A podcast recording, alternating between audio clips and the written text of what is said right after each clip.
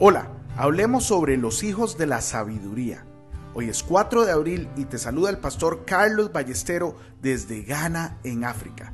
Como todos los días, yo le oro al Señor para que ponga en nosotros un corazón puro y su presencia nunca, nunca se aleje de nosotros.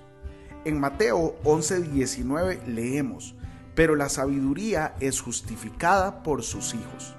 Hoy te quiero recomendar leer y meditar en 2 de Crónicas 9 del versículo 1 al 12. Mira, cuando alguien es sabio produce un cierto tipo de frutos. Estos frutos o productos son los que llamamos los hijos de la sabiduría. Esto significa que la sabiduría da resultados y estos son visibles en una persona que la tiene. Recuerda que hay una gran diferencia entre sabiduría e inteligencia. ¿Tienes estos productos en tu vida? ¿Tienes los productos de la sabiduría en tu vida? Si no tienes estos hijos en tu vida, tal vez no seas sabio.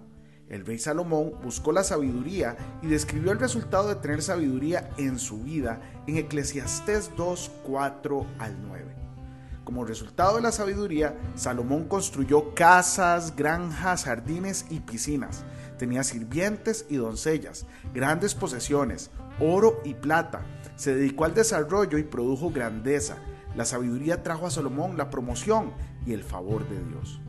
Proverbios 4, 7 y 8 dice que adquirir sabiduría es lo más sabio que puedes hacer y en todo lo demás que hagas desarrolla buen juicio. Si valoras la sabiduría, ella te engrandecerá.